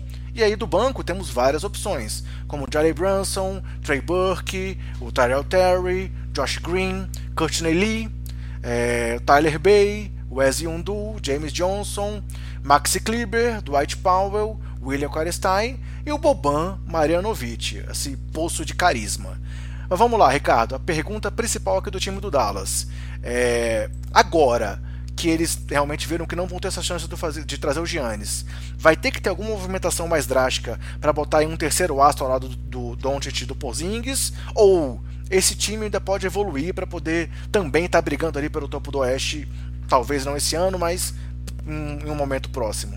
Olha, o que a gente já tá vendo aí, o André, nessa, nessas mudanças poucas que o Dallas fez, é uma, uma. Eu acho que é uma sondagem de melhora. Porque assim, como você bem explicou lá atrás, o Dallas foi o, o ataque mais eficiente da liga, né? Melhor ataque da liga na última temporada, o maior, melhor ataque, o ataque mais eficiente da história da NBA, uhum. se eu não me engano. Foi, foi quase 117 pontos por 100 posse de bola, que é uma coisa realmente fora do comum, né? E só a 19 melhor defesa que eu acho que eles fizeram aí, trazendo, por exemplo, no draft, pegando Josh Green, pegando Josh Richardson, que eu acho que é uma, um, um achado brilhante, eu acho, do, do Mavericks, eu acho que é o jogador perfeito para você colocar ali ao lado do Doncic, se você estiver pensando em ter uma defesa mais estabelecida, um cara que pode te dar versatilidade de posição na defesa para cobrir o Doncic de fato, então marcar qualquer jogador ali do perímetro, eu acho que, assim, é, é isso que o Dallas está pensando. O Dallas está pensando em melhorar a defesa, mesmo que isso custe um pouco de ataque, porque o Stephen, o Stephen não, né? O irmão dele, o Seth Curry, Curry. Uhum. uma parte importantíssima do ataque do Dallas pelo espaçamento de quadra que ele dava, capacidade de chutar em movimento. É um, um arremessador realmente especial. Sixers conseguiu um cara bem legal é, nessa troca pelo Josh Richardson. É, embora o Josh Richardson seja o melhor jogador no geral, é, assim, o que eles já estão pensando é, se eu perder um pouco de ataque, eu não preciso ser o melhor ataque da história da NBA, eu posso ficar ali entre os cinco melhores ataques, ou seis, sete melhores ataques da liga. Só que eu melhorar minha defesa, eu sair ali daquela 19 posição que é bem ruim e subir bastante ali, tentar flertar ali com o top 10, será que eu não sou um time melhor do que eu fui na última temporada? E talvez competitivamente a resposta seja sim. Porque o, o, Mavericks, na maior parte do tempo, o que ele foi com esse mega ataque aí, essa defesa é, meio esburacada, era um time muito mais perigoso do que de fato competitivo a ponto de é, ameaçar o topo do Oeste. Ninguém tá achando que o Mavericks ia, tem, tinha chance de eliminar, por exemplo, o Lakers. É, sabe? O que eles tinham é condição de ganhar um ou dois jogos fazendo 130, 140 pontos. É isso que o Dallas fez na última temporada. O Dallas fez muita cesta, marcou muito ponto. Mas eu acho que a construção dessa temporada já é um pensamento de melhora em relação à defesa. Se eu melhorar um pouquinho a defesa aqui, se eu conseguir, é, com o retorno, por exemplo, do Dwight Powell, que se machucou na última temporada, que dá um pivô que é muito a cara do que o Rick Carlisle gosta de ter, uhum. é um jogador um pouco mais físico, melhor rebote, por exemplo, o Dallas deve ser um time melhor reboteiro nessa temporada. É... O Jalen Brunson que... também teve um período machucado, que fez falta na rotação, né? É, o Jalen Brunson ele é muito importante porque o, o Carlisle gosta de jogar com múltiplos armadores em quadra, uhum. sabe? O Jalen Brunson com o Doncic é algo que a gente vai ver muito nessa temporada, provavelmente, porque ele gosta do Jalen Brunson. Então, assim, com esses retornos, com esses caras, será que eu já não sou um melhor time do que eu fui antes, mesmo que eu não tenha um ataque tão explosivo quanto eu tive na última temporada? Uhum. Então, eu acho que é isso que ela está sondando. E se a resposta for sim, talvez esse terceiro astro seja uma coisa circunstancial. Se aparecer a chance, a gente pega, mas não precisa ser algo obrigatório, digamos assim. Se não funcionar, e o, o Dallas ficar ali naquela faixa de sexto, sétimo, acho que parece muito claro que, que precisa de algo mais, né? Precisa de uma injeção um pouquinho mais pesada, né? E com relação ao Luca Doncic, cara, assim, gente, até quando ele chegou à NBA, teve até um videozinho que ele soltou que ele mostrava assim projeções do que ele queria. Prêmio de calor do ano, se tornar um All-Star. E se eu não me engano, na terceira temporada lá dessa projeção que ele fez num videozinho, já falava em prêmio de MVP. É, obviamente, o, posso afirmar que para mim o céu é o limite para ele. Acho que ele é realmente um dos principais nomes da NBA, inquestionavelmente no momento.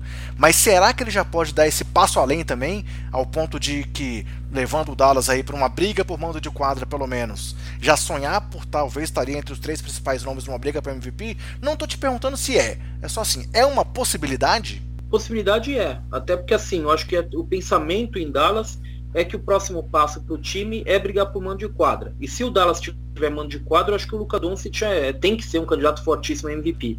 As bolsas de aposta acreditam muito nisso, né, André? Ele uhum. é o uhum. líder das bolsas de apostas nos Estados Unidos, Las Vegas, né? Todo mundo está realmente bem empolgado com o Doncic.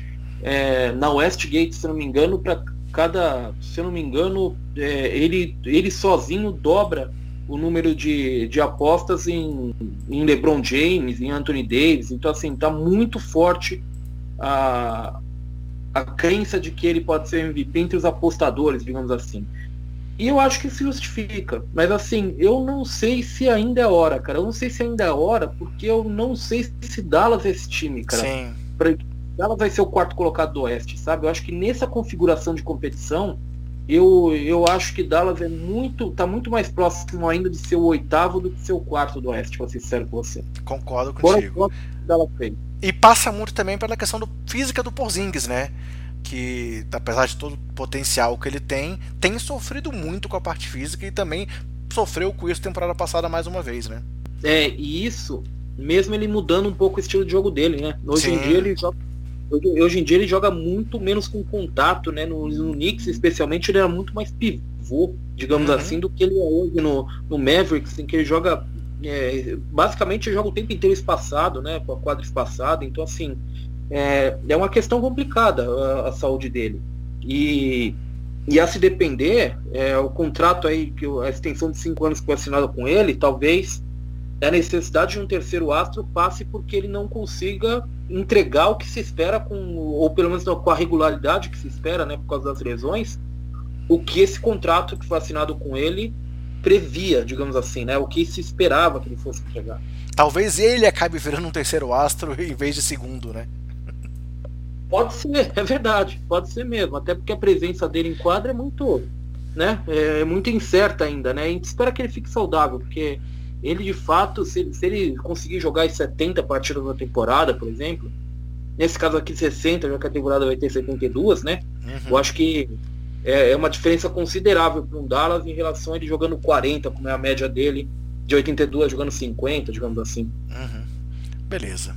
Então, galera, indo aqui para o último time que a gente vai analisar hoje, que foi o oitavo colocado nos playoffs da temporada passada, vencendo aí o Memphis Grizzlies no play-in temos o Portland Trail Blazers.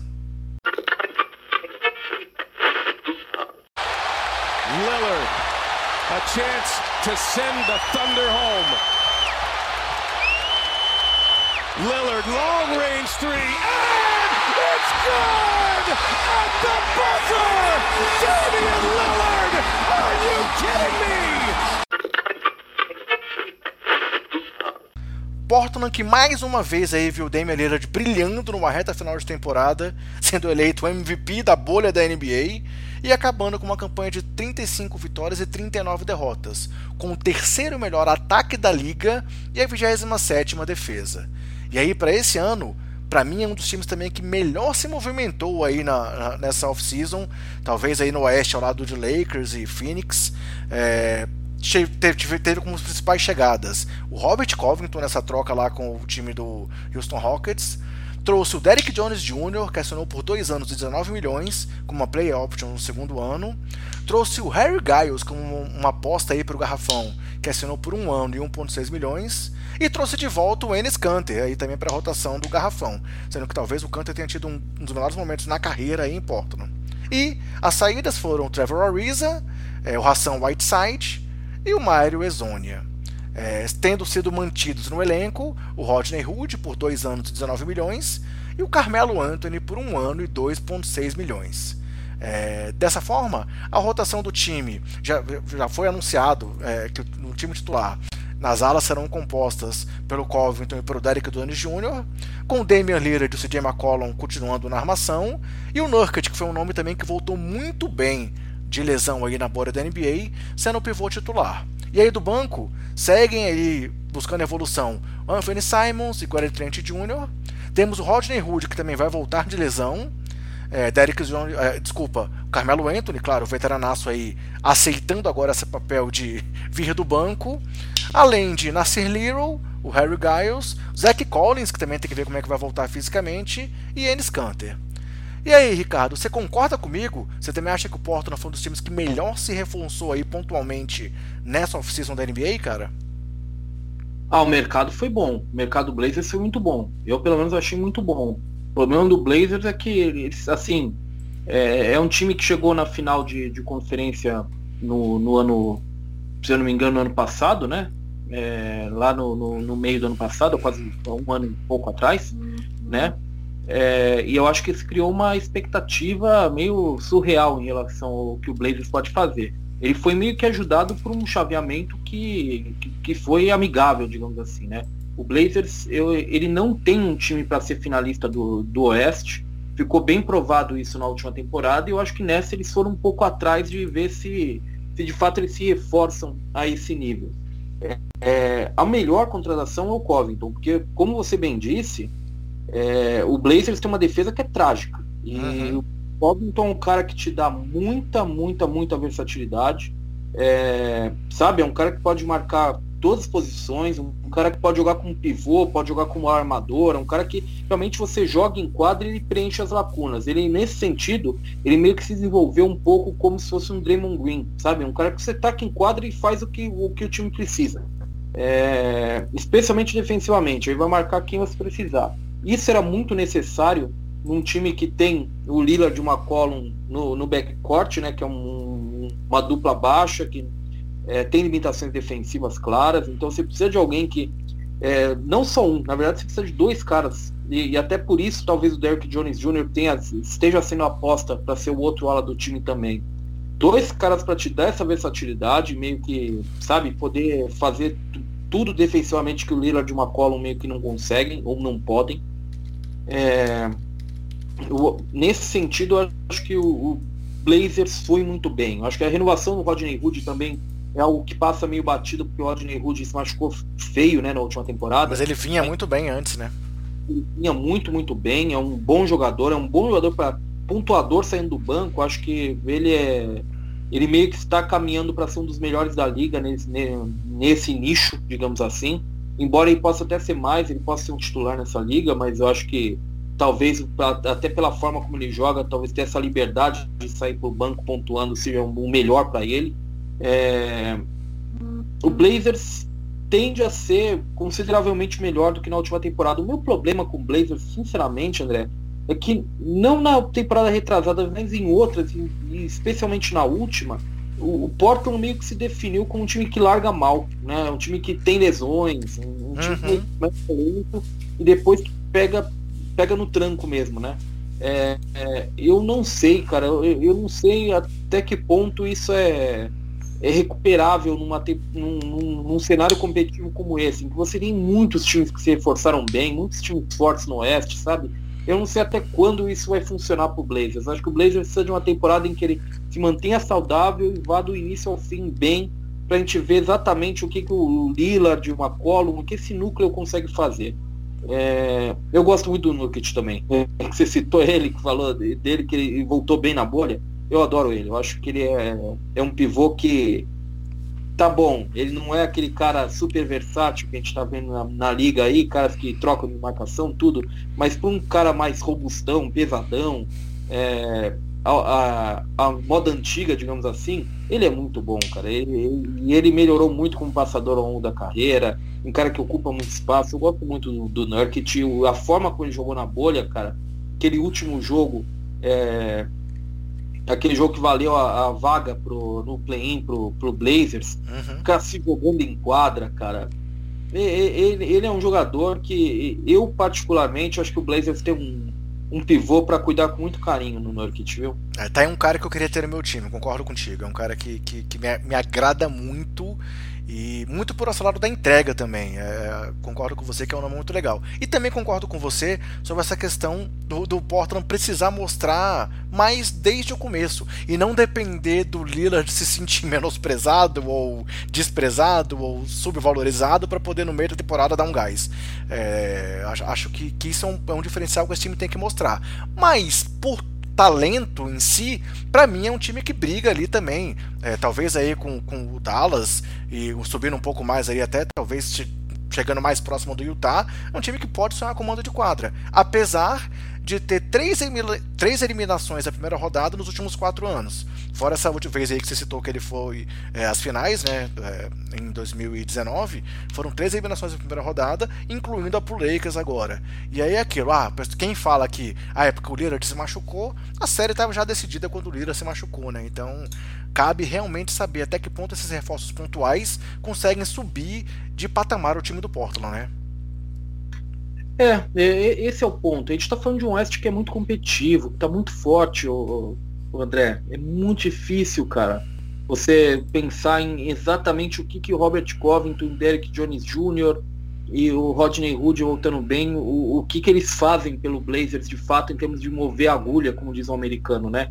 É, é, difícil, cara. Eu acho que o Covington move um pouco. Eu acho que o Covington é um, reforço muito pontual, cara. Eu acho que é algo que o Blazers precisa muito, muito mesmo mas em linhas gerais é complicado. E assim, você falou aí do, do, do Lillard, é o que a gente tem visto nesses últimos anos, é aquela hora, aquele momento da temporada em fevereiro, março, em que o Lillard decide que o Blazers não vai perder mais e começa né?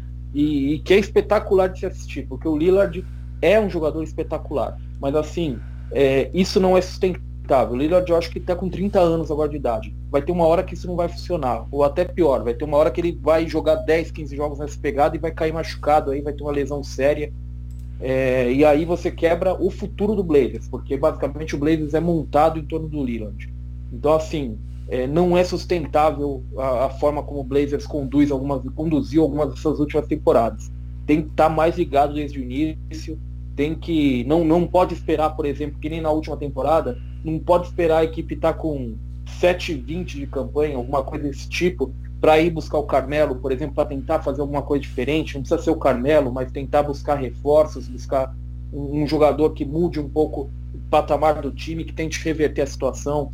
Sabe? Eu acho que o, o Blazers está muito tranquilo com essa construção de temporada que tem sido feita de um início lento, é, alguns caras chegando durante a temporada, e aí o Lillard em fevereiro decidindo que o Blazers não vai perder nunca mais, vai ir para os playoffs de qualquer jeito e jogando que nem um maluco. Acho que isso é um, um roteiro muito, muito divertido para a gente assistir, né? A gente gosta de assistir isso, mas ele não é sustentável. Daqui um, dois anos, isso não vai funcionar provavelmente porque a idade está chegando para o Lillard, porque as equipes estão melhorando, porque as histórias, é, assim, você vai usando a mesma fórmula ano após ano, as pessoas começam a perceber, né, que aquilo é uma uhum, fórmula. Uhum. Acho que a fórmula tem que ser inventada, tem que ser a primeira vez que a fórmula é usada, mas a partir do momento que ela funciona e você vai usando, usando, usando, as pessoas percebem, ah, o que está acontecendo é a mesma coisa que aconteceu em 2017, 2019, 2020, sabe? Legal, concordo contigo. Beleza, galera. Então assim a gente finaliza o nosso preview da temporada. Nesses quatro programas a gente analisou aqui as 30 franquias. E aí, já desde já agradeço mais uma vez aí o Ricardo, agradeço o Gustavo por ter feito esse trabalho muito legal aqui comigo de analisar time a time. E aí, para a gente poder fechar esse programa de hoje, é, a gente finaliza aqui então o preview e eu vou trazer então, alguns pontos da pesquisa do GMs que saiu essa semana e vamos falar um pouco dos jogos da primeira semana aí da NBA.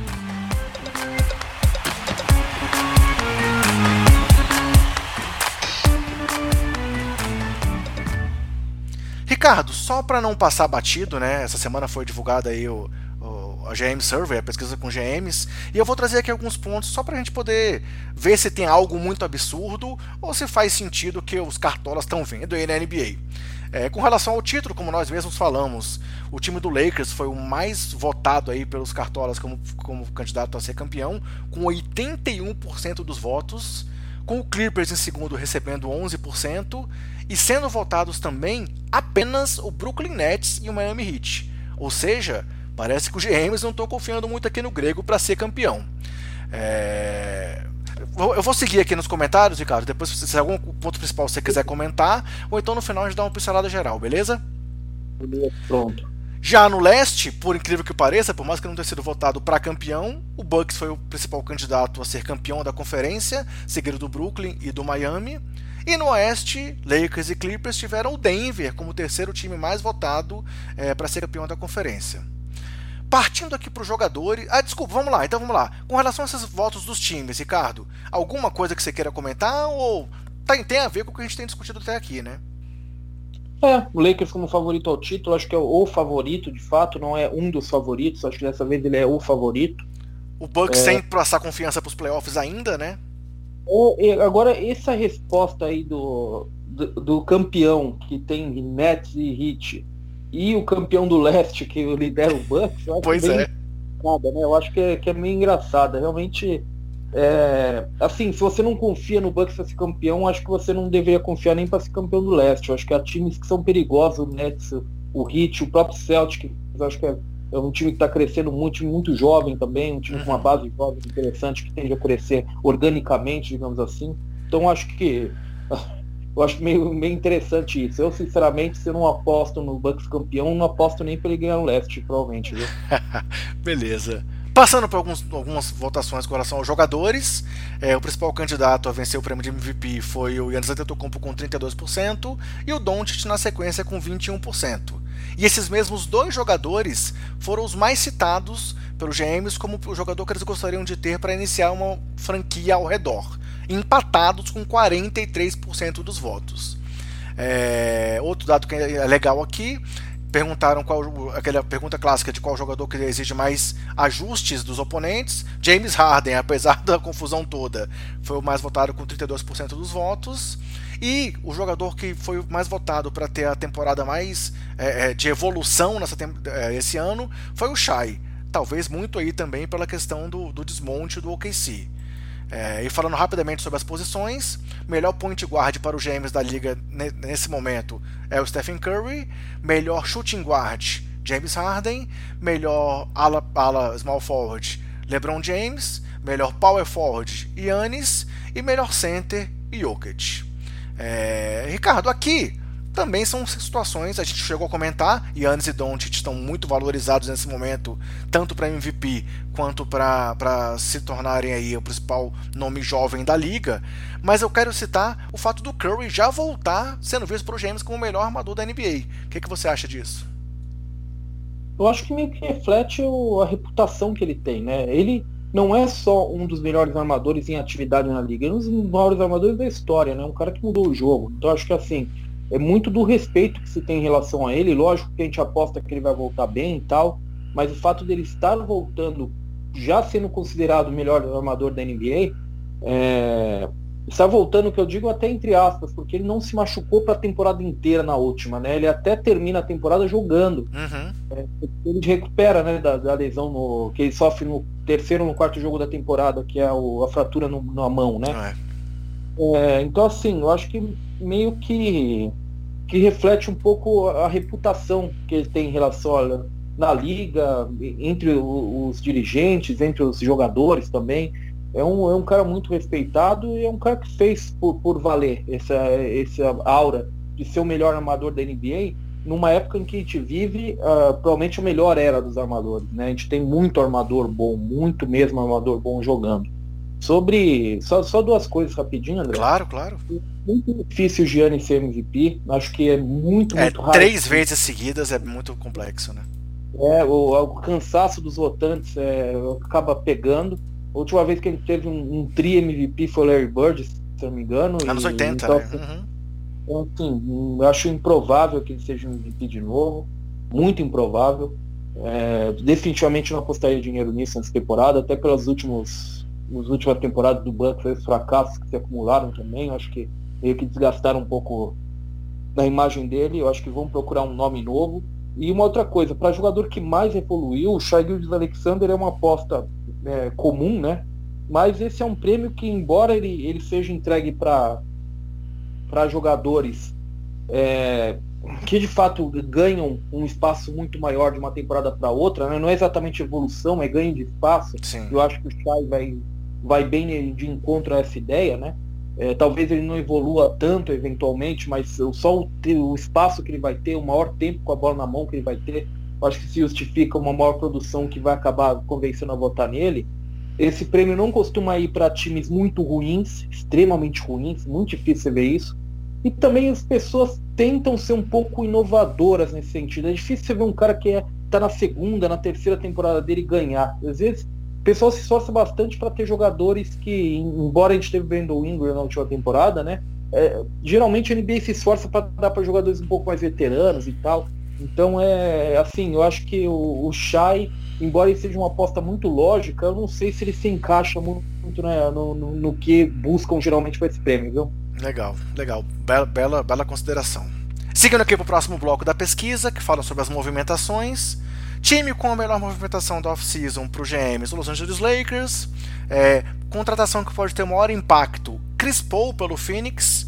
É, contratação mais é, é, é underrated aqui, é, com menos impacto, com menos, menos reconhecimento, Serge Ibaka pelo Clippers e a mais surpreendente movimentação, Gordon Hayward por Charlotte. Acho que também são quatro pontos que a gente não tem muito o que questionar, né?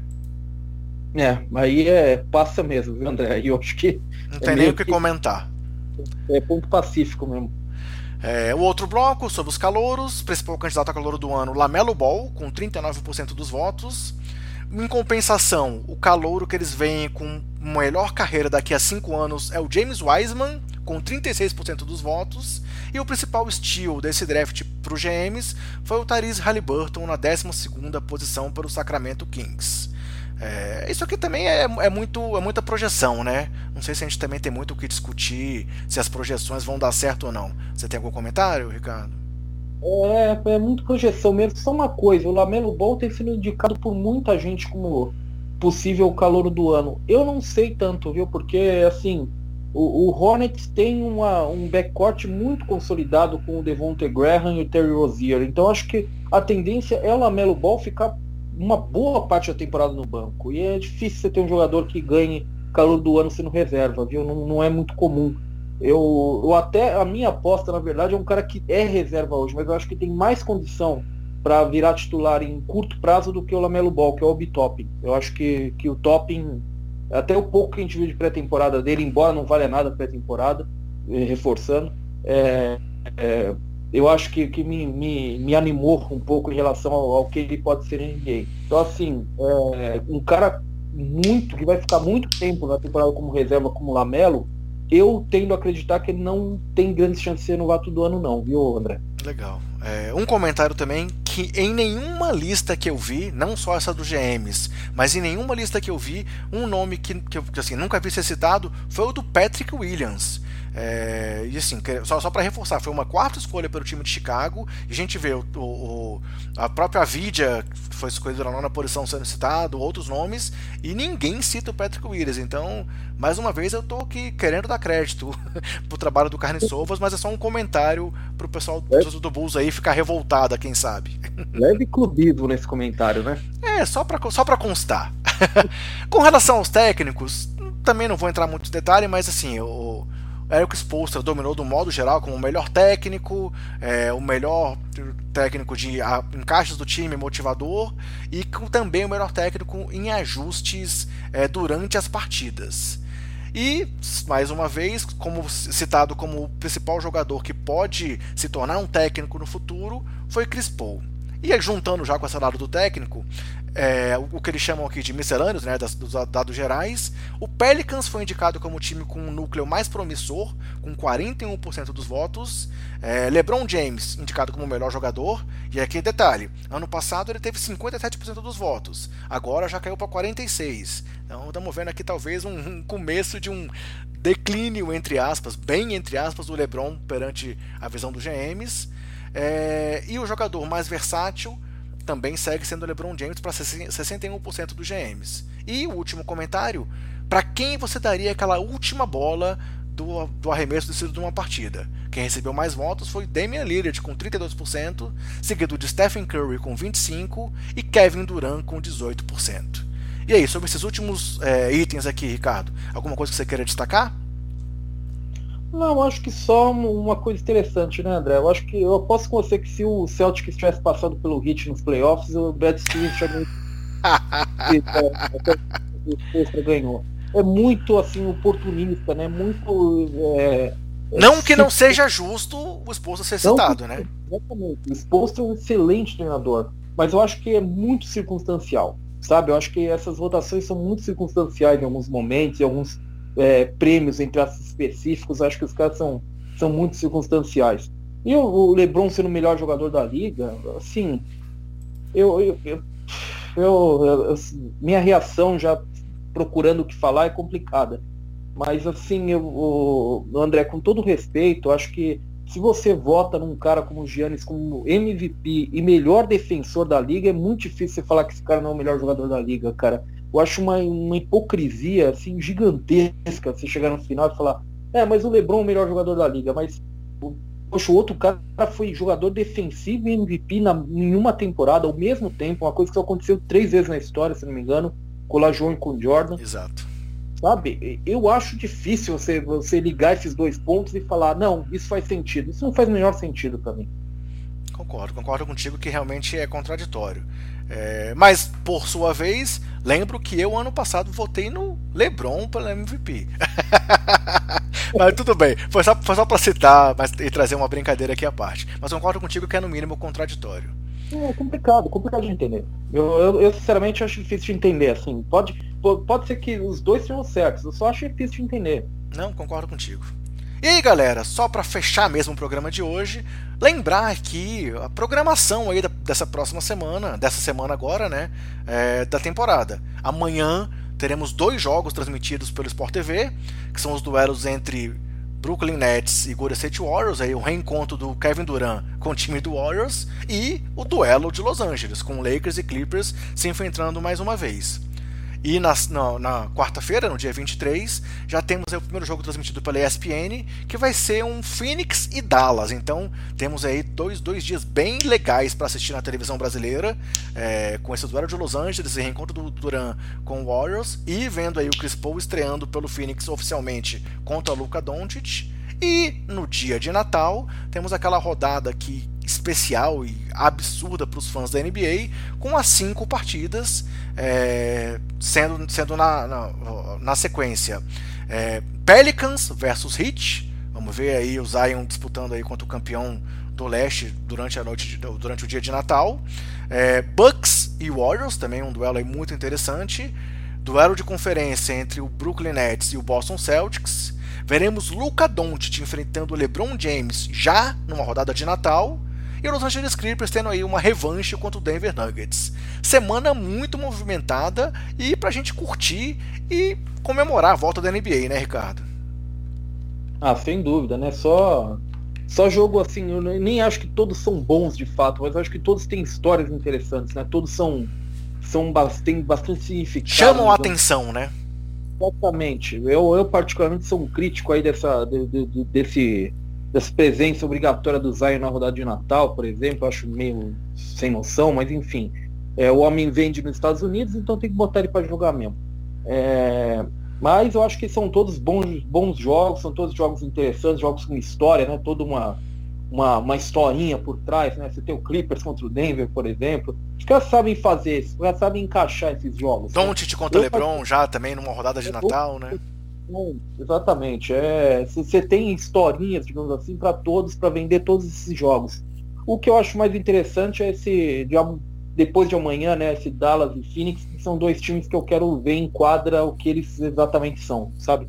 Acho que são dois times que, que eventualmente podem brigar por mando de quadra no Oeste, mas eu, eu quero ver, cara, o que eles são de verdade. Eu quero entender o, o que esperar desses times, sabe? Eu acho que é uma boa régua colocar os dois frente a frente para ver qual que é de cada um. É, desses times todos que a gente citou aqui, tem três também que eu tô bem ansioso para ver. Ver, assim, desculpa, pré-temporada mais uma vez, né? Já vimos, mas ver jogando para valer. O Golden State Warriors, com esse encaixe aí do Kelly Oubre, do Andrew Wiggins, jogando realmente agora ao lado do, do Curry. É, vamos ver o Wiseman se ele já vai estar disponível também, porque ele também teve, teve a questão da Covid junto com o Draymond Green. O próprio Brooklyn Nets é um time que eu ainda quero muito assistir ele aí jogando de verdade. E aí esse retorno também do Kyrie para Boston vai ser bem legal. E o time do Phoenix. O Phoenix é um time que eu concordo contigo. Eu tô muito ansioso para ver o Chris Paul nesse elenco aí, ao lado do Devin Booker, ao lado dessa molecada lá, como líder, como comandante do time, assim como ele acabou de fazer em Oklahoma. Então, essa, essa semana para mim vai ser difícil aqui. Eu vou ter que é, conseguir muito, muita conversa com a minha esposa aqui para poder ver muito NBA. vai ter que ter negociação, vai ter que o seu lado negociador vai ter que ser. A gente não vai ter nem aquele jogo de Natal obrigatório do Knicks que a gente pode pular, né? é verdade.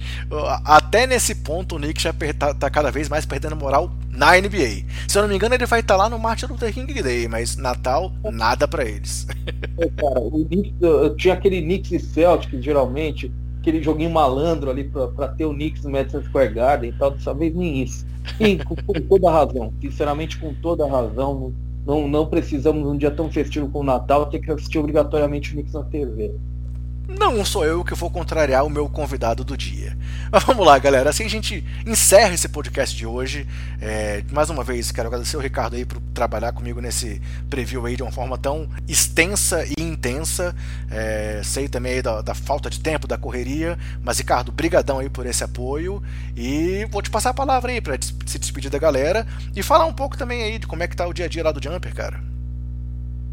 Poxa, eu que agradeço sempre o convite. Ô... O André, é sempre um prazer poder vir aqui, então assim, é, pode continuar chamando, que a gente encontra um tempo, a gente vai negociando, vai abrindo espacinho, sempre, sempre tem um tempo basqueteiro, especialmente agora nessa, nesse momento aí com, com, como parceiro nosso, então nem, nem precisa falar agora. É, bem, o Jumper é, rápido, né?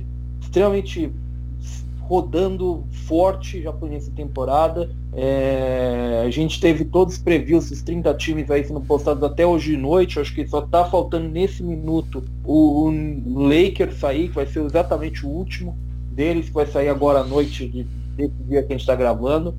É, mas amanhã, por exemplo, que a temporada já tem guia da NBA com todos os 30 é, previews reunidos, com informações especiais de todos os times a gente vai ter posts especiais ao longo da temporada, você vai ter, obviamente, todas as informações, resumo, notícias é, do que está acontecendo, enfim, é aquela, aquela, aquele ritmo jumper de fazer as coisas, né? a, gente vai, a gente vai fazendo no, a gente vai fazendo meio que no tranco para poder, obviamente, é, fazer valer ó, todo esse pessoal que, que acompanha a gente, que a gente agradece muito por acompanhar a gente. Inclusive, André, é, saio daqui agora para fazer a notícia sobre o Luke Kennard, que renovou com o Clippers um contrato enorme também, que nem o do Marcos Morris. Opa, não tinha visto ainda. Foi agora, durante a gravação, então.